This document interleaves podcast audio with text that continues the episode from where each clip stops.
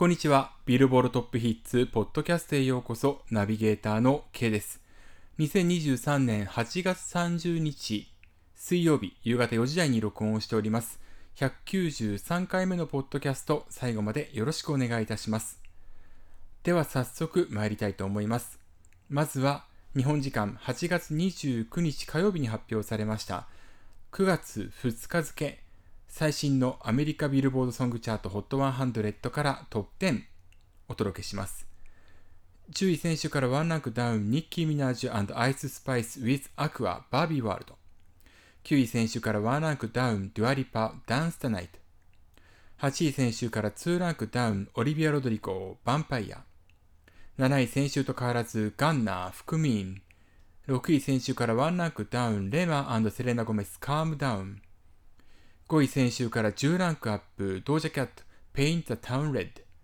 4位先週と変わらずテイラー・スイフト、 Cruel Summer。3位先週と変わらずモーガン・ウォレン、 Last Night。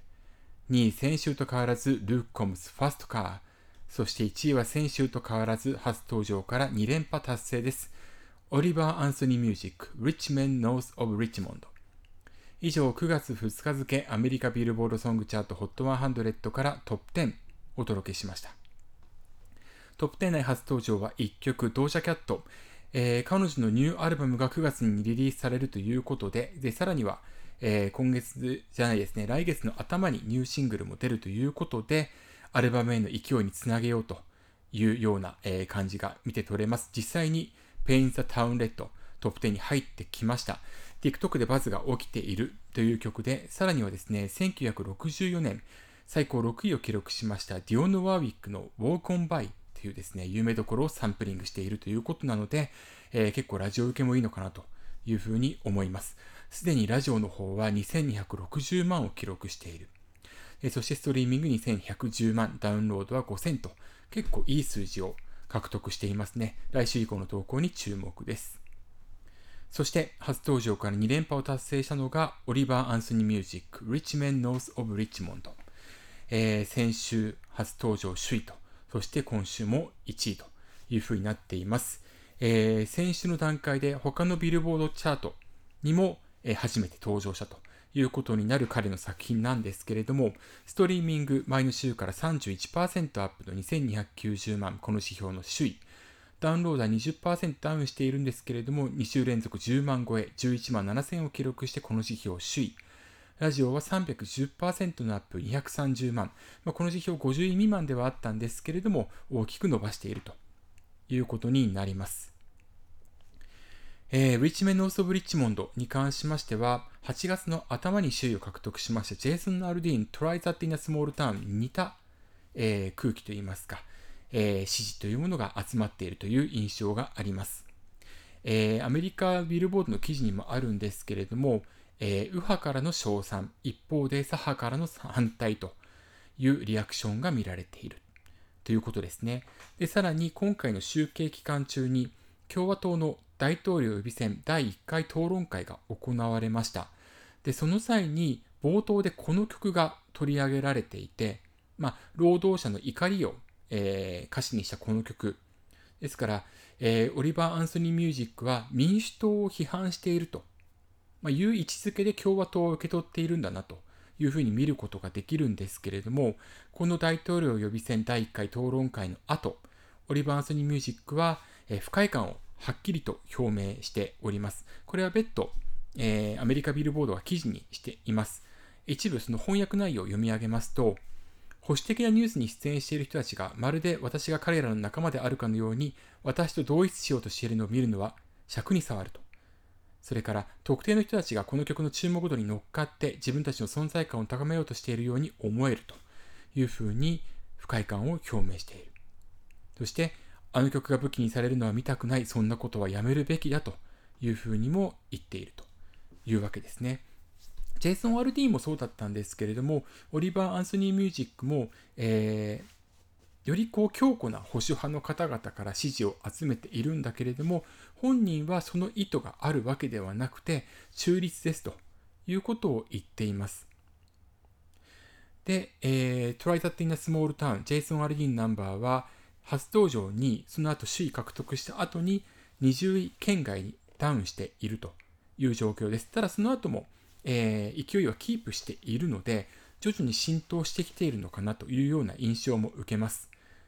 で、その流れを受ければ、リッチメン・ノース・オブ・リッチモンドは来週、首位から脱落する可能性は高いのかなというふうに思います。どういう動向をたどるか注目をしていきたいというふうに思います。で、今回ですね、トップ3の顔ぶれ変わらなかったんですけれども、ホットカントリーソングチャートにランクインしている曲が、総合ソングチャートで1位から3位を占めたというですね、歴代3回目のケースということになりました。で、いずれもこの8月に達成しています。まあ、今回9月2日付なんですけれども、要はこの1ヶ月の間に記録をしているということになります。いかに今年のカントリーが強いかっていうこともそうですし、えー、共和党側、えー、まあ、右派と呼ばれる方々が曲の支持をすることによって自分たちのこう、まあ、考え方だったり思想だったりを、えー、ルフしている、まあ、そのやり方が分かってきたのかなということもチャートの動向から見て取れるかなというふうに思っています。まあ、これは別途ブログエントリーにも書いたんですけれども、簡単に申し上げるとカントリーっていうのは、えー、中高年の白人の方々が、まあ、主要な聴取層、支持者であるというふうに見られていまして、ラジオが強い、ダウンロードが強いという一方で、ストリーミングが強くないという傾向がありました。で、それがここ最近、例えばルーク・コムズだったり、えー、それからモーガン・ウォレンといった若手のカントリー歌手が、例えば Spotify の、えー、広告を、えー、都市部の屋外に大きく、え、いわゆるビルボードっていう巨大看板載せたりしていて、そこでこうストリーミングで強くなっている。一方でダウンロードは強くないという状況が目立っていました。で、今回のオリバー・アンソニー・ミュージックだったり、え、8月頭の、えー J えー、失礼しました、ジェイソン・アルディンだったりはですね、ダウンロードが極端に強い。そしてストリーミングも強い。ただ、ラジオは、まあ、ラジオ自体はロケットスタート切りにくいものですので強くないんですが、それでもちょっと数字は高くはないかなっていう状態が出てきている。ということを考えると、これまでカントリーを聴いてきている層に加えて、まあ、若手の人々、もしくは、この場合はその政治的な、えー、右派の方々が、えー、聞くという、まあ、それは老若男女、まあ、ただ若い人も多く聞くようになってきたのかなっていうことが数字の面から見て取れるように思います。あとはこの動向が長続きしていくのかどうかっていうところに注目をしたいと思います。えー、自分が毎日書いているブログ、今音、カタカナで今音で検索すると出てくるんですけれども、ここでですね、えー、っと、改めて3週目のリ,、えー、リッチメンノース・オブ・リッチモンの動向を踏まえた、ちょっと見方をまた書こうかなと思っておりますので、よかったらチェックのほどよろしくお願いいたします。というわけで、まずは9月2日付アメリカビルボードソングチャート HOT100 からトップ10お届けしました。では次にアメリカビルボードによるグローバルチャートをチェックしていきます。まずはグローバル200のトップ5です。5位、デュアリパ、ダンストナイト。4位、ドージャキャット、あ、失礼しました。テイラー・スウィフト、 Cruel Summer。失礼しました。3位、ドージャキャット、 Paint The Town Red。2位、オリバー・アンソニー・ミュージック、 Rich Men North of Richmond。1位、ジョングク featuring ラトー、 Seven となりました。続いて、グローバル200からアメリカの分を除いたグローバル・エクスクルーディング US のトップ5です。5位テイラー・スウィフト、 Cruel Summer。4位ビリー・アイリッシュ、What Was I Made For? 3位デュアリパー、ダンサナイト。2位マイク・タワーズ、ララ。1位ジョングクフィーチャリングラトー、セブンということになりました。ジョングクフィーチャリングラットーセブン初登場から6連覇達成です。2023年において初登場から6連覇達成は、えー、マイリー・サイラス、フラワーズ以来となる2曲目ということになります。双方のチャートでえー、共にフラワーズ7がいずれも6連覇ということを成し遂げているというわけです。非常に強いですね。この強さの理由に関しては、えー、これを録音している8月30日付のブログ今音でちょっと書いてみましたので、よかったらぜひチェックのほどよろしくお願いします。で、ドージャキャットの、えー、 Paint The Town Red、えー、グローバル200 3位、 Global Excluding US では7位に上昇しているんですが、一方で、2つのチャートで大きな開きがあるのが、オリバー・アンソニー・ミュージックの Rich Men of Richmond。グローバル200は2位をキープしています。一方で、あ、先にグローバル200の数字言います。えー、ストリーミングはですね、2850万、前の週から41%のアップ。ダウンロードは19%ダウンしているんですけれども、12万7000を記録しています。一方、グローバルエクスクルーディング US、こちらに関しましては、117位。前週200位圏外でした。なので、初登場という形になります。ストリーミング前の週から110%アップの580万、ダウンロードは9%アップ1万ということで、まあ、少しずつ、えー、アメリカ以外に浸透してきているということがわかります。これはアメリカがカントリーミュージック、えー、よく聞かれている一方で、アメリカ以外ではこのジャンルがなかなか浸透しにくいという側面もある。でさらに言えば、アメリカの政治と関わっている曲ということもあって、アメリカで多く聞かれるんだけれども、アメリカ以外ではという状況がま続いているのかなというふうに感じています。ちなみに、えー、リッチメンノース・オブ・リッチモンドにおけるアメリカのポイント獲得分に関しましては、ストリーミング、前の週は88%だったのが、今回は80%、ダウンロードは前の週95%だったのが、今回は92%と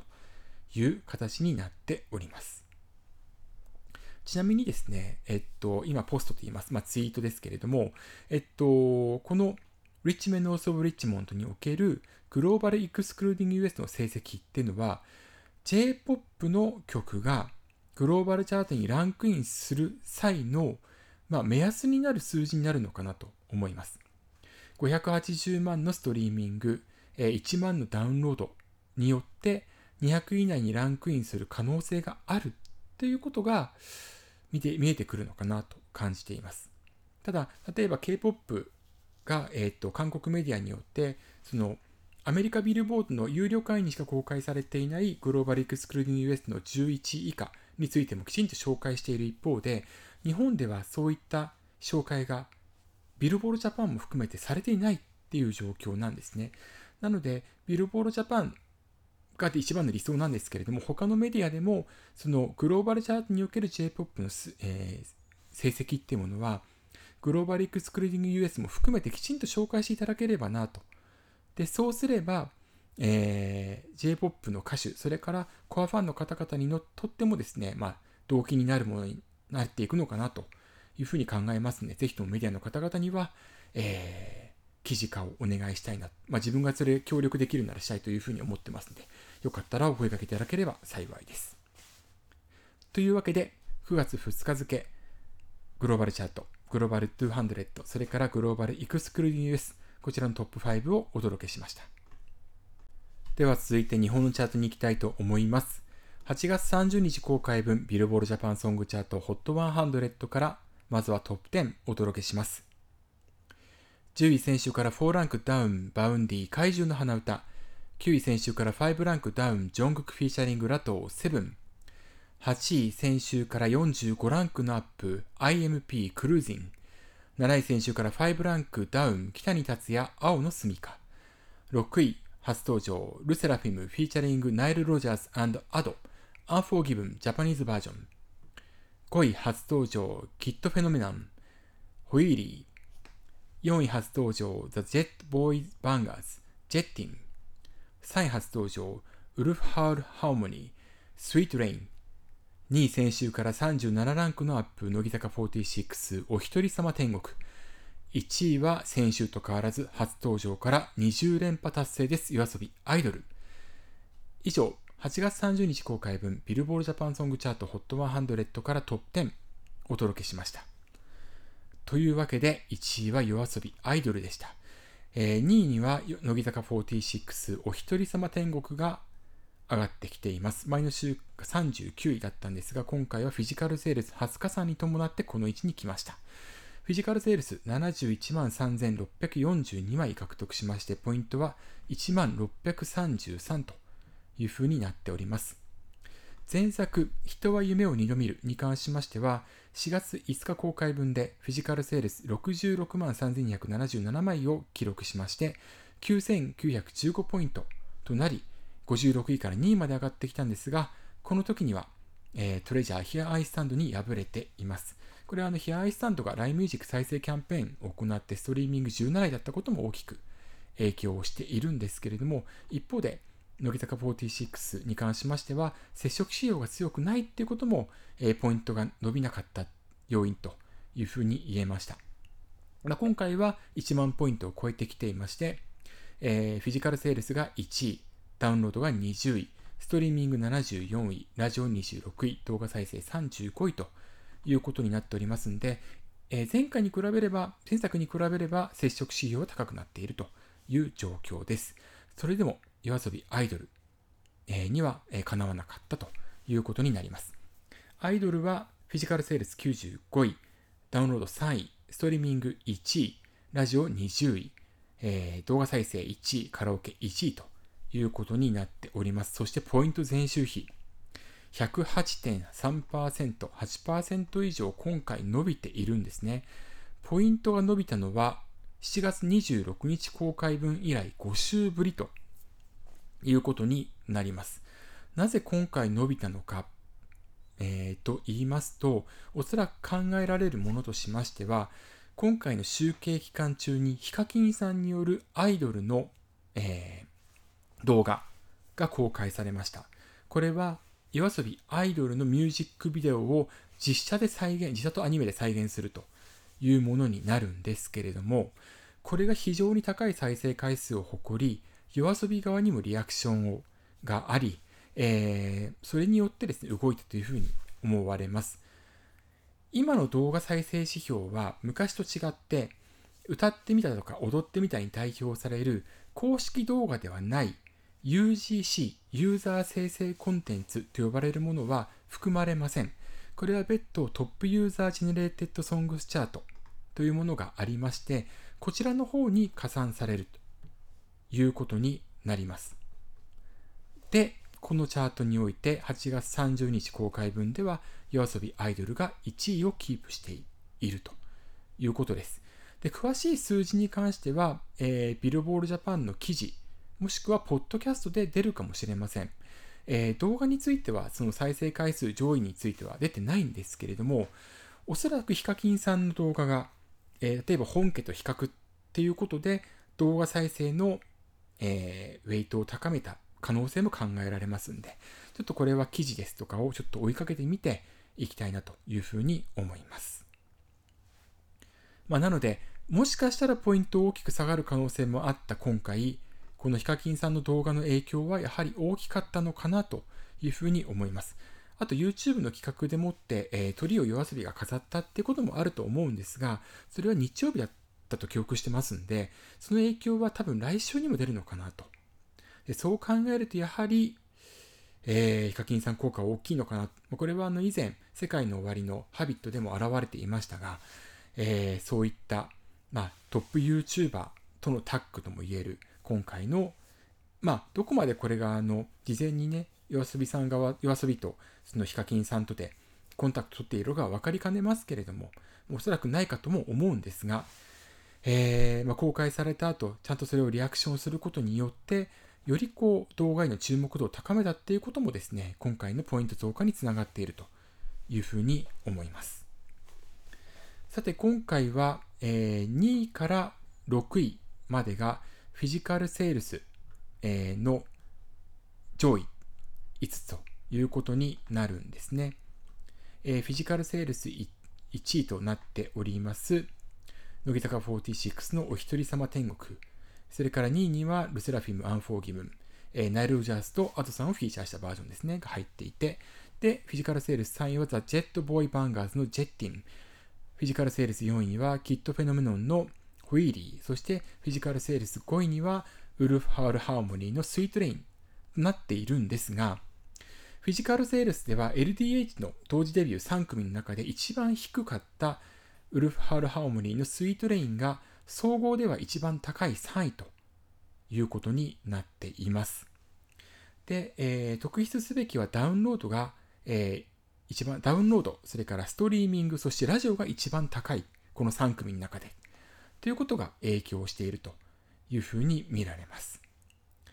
で、次週以降、えー、どうなっていくのか。特にフィジカルセールスというのは、登場2週目、加算2週目以降は急落する性質を持っていますんで、えー、この3曲の動向に注目ということですね。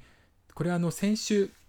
えー、男性ダンスボーカルグループ、男性アイドル、まあ、男性アイドル、ソロも含めて多数の歌手が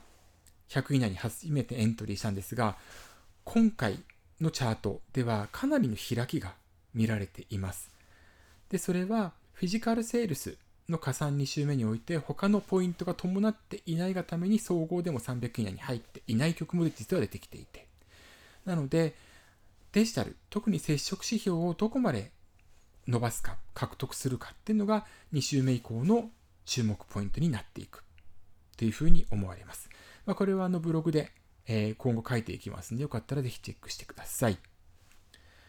そして、ルセラフィムなんですけれども、えー、今回6位に入っているのが、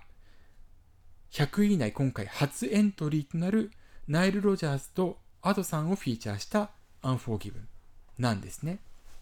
で実は、えー、ナイル・ロジャースさんのみをフィーチャーしたアンフォーギブンが今回69位に上がってきていて、チャートインが17週目、100位以内チャートインが17週目というふうになっています。なぜこういう現象が起こるかというと、ビルボールジャパンは基本的に合算というものを行っていません。ただ合算するときは、言語の違いだけが見られた場合であり、例えば共演者とか、えー、フィーチャーする方を新たに増やしたりすると、それは合算されないということになります。で、今回のフィジカルシングルの表題曲、アンフォーギブン。こちらがですね、今回のフィジカルシングルにはですね、えー、アンフォーギブンのナイル・ロジャーズとアドさんをフィーチャーしたバージョンっていうのがですね、1曲目に入っているので、フィジカルセールスはこのバージョンに加算される。一方で、えー、アンフォーギブンのナイル・ロジャースのみをフィーチャーしたバージョンっていうものは今回入っていないんですね。仮に、えー、アドさんも含んだバージョンを2曲目にして、1曲目がそのオリジナルバージョンの日本語バージョン、要はナイル・ロジャースのみの、えー、客演参加バージョンとなっていれば、この2つのバージョンは合算されたことになり、ともすればトップ3入りも考えられたのではないかというふうに思われます。えー、あ、トップ3と難しいですかね。でも4位には確実に入ってこられたかなというふうに考えます。でそう考えると、今回、まあ、チャートが全てではないと言われればそれまでなんですが、今回のアドさんをフィーチャーしたバージョンの、えー、扱いっていうのは、ちょっともったいないのかなえっと、考え方としては、もしかしたら他にうまくできたんじゃないのかなというふうに思っています。しかも、あの、ミュージックステーションでは、あの、一番最近放送された回の M ステ、えー、8月25日放送回ではですね、えー、日本語バージョンをナイル・ロジャーズのみをフィーチャーしたバージョンとして披露しているので、ってことはそのバージョンも音源はあるはずなんですね。えー、おそらく。ってことを考えると、やはり1曲目に据えるべきだったのはこの曲だったんじゃないかな、チャート面ではっていうことが言えるかなというふうに思います。えー、まあ、そんな、え、ー、と、こともちょっと考えつつ。で、あとですね、もう一つなんですけれども、えー、今回8位に上がってきたのが IMP ですね、クルージンです。えー、今回、えー、前回と、前回はですね、失礼しました。前回は53位だったのが今回8位に上がってきた。これは金曜リリースの作品で、今回が初の1週間フル加算となったことが影響をしています。でさらに、日本向けキャンペーンとして月曜からのキャンペーンというのも組まれていたことも大きく影響しているんですが、もう一つ注目すべきなのはラジオですね。ラジオが今回2位に初登場してきています。そのラジオだけでも4割点のポイント、4割近いですね、ポイントを獲得しているっていうのが注目点ですね。えー、4割、3割ちょっとですかね、失礼しました。で、今回ラジオ指標は、LDH 初の組のデビューナンバーと IMP のクルージンで上位4つを占めているということになりますので、いかに男性アイドルやダンスボーカルグループがこのラジオにおいて強さを発揮しているかっていうのがよくわかります。えー、来週この投稿にも注視していきたいというふうに思います。というわけで、以上、8月30日公開分、ビルボールジャパンソングチャート HOT100 からトップ10お届けしました。なんか舌が疲れてきてしまってますね。大変失礼いたしました。あの、実は編集の仕方をよくわからないので、あの、サウンドレコーダーっていうですね、あの、フリーのアプリって言いますか、元からね、あの、Windows に備わっているアプリを使って、一時停止しては録音っていう形でやってるんで、遡ることができてないんですよね。遡って消してやるってことができてないので、ちょっとつかかりもありますが、ご了承いただければというふうに思います。えー、ブログ今音毎日書いておりますので、ぜひともチェックしていただければと思います。それからビルボールトップヒッツのポッドキャストは毎週水曜夕方に更新しております。えー、ぜひともビルボールジャパン本体のポッドキャスト、毎週木曜の朝までに更新されますので、こちらもぜひチェックしていただければと思います。最後に、えー、っと、残りちょっと数分使って、オリコン合算シングルランキングの話をちょっとしたいと思うんですけれども、ビルボールジャパン同様に複合指標からなるこのランキングっていうのは、ビルボールジャパンから遅れて2010年代後半に始まりました。ただこのこのランキング、ビルボールジャパンソングチャット大きく異なるのは、フィジカルセールス指標に、えー、係数処理が行われているかどうかです。この係数処理っていうのは、週間セールスが一定以上の売上枚数を記録した場合に、例えば1ポイント1、えー、1枚につき1ポイントというものを一定以上の枚数に関しては、1枚につき0.1ポイントというふうに換算するやり方なんですね。ビルボールジャパンは当初30万枚と言われていたこの数字を現在では5万枚以上にしているんですが、この、え、係数処理を織り込んでは行っていません。なので、えー、週間例えば10万枚近くを売り上げた作品があれば、デジタルがどんなに強い場合でも、基本的に勝つということが起きます。なので、今回、えー、最新8月30日公開分のビルボールジャパンソングチャートでは、夜遊びのアイドルが2連20連覇を達成したんですけれども、2連覇と大きな違いですね。失礼しました。20連覇ですね。達成しているんですが、実は、えー、この19週にわたって、最新チャートは金曜に発表されるんですけれども、オリコンの合算シングルランキングでは、夜遊びアイドルの1位獲得は1周のみということになるんですね。非常に大きな差がここで生まれています。えー、その1周というのはマーゼルのビビットが1位をフィジカルで獲得したんですけれども、売り上げの面を踏まえば踏まえればですね、デジタルだけでも、えー、夜遊びアイドルが勝ったということになるんですが、それ以外の週は今のところ取れていない。そして、まあ、ただそれまでもずっと5位以内には入っていたんですが、今回、えー、オリコンのですね、週間シングルランキング、フィジカルのランキングで、えー、ウルフハウルハーモニーの、えー、スイートレインが5位に入っていて、こちらが7万枚を超えているので、おそらくアイドルは今回初めてオリコン合算シングルランキングでは5位未満ということになるであろうと思われます。で、ビルボールジャパンとオリコンの比較っていうのを、えー、定期的に自分はアップしているんですけれども、ぜひとも皆さんでどちらが真の社会的ヒット曲になるチャートかランキングかを見極めていただきたいなというふうに思います。で、えっと、その上で自分なりのその言葉で発信してほしいなというふうに思ってます。で自分はあのこれまで年末に、えー、双方の年間チャート、年間ランキングが発表されたタイミングで、まあ、試験を述べていて、かなり厳しくオリコンについて批判をしているんですが、これはオリコンがきちんと変わらないといけない。そして、オリコンのランキングはまフィジカルセールス1位取ることはもちろん難しいことなんだけれども、コアファンが多くいて、例えば複数枚、えー、で売るというようなことがあれば、できなくはないっていうところでもあるわけですね。デジタル、えー、だけで1位取るよりも非常に簡単なんですね。簡単っていうと言い方語弊があるんですが、でそうなった場合に、やはり例えば男性アイドル、女性アイドルでコアファンの多い、熱量の高い方々が合算でも C を取りやすいっていう状況になると、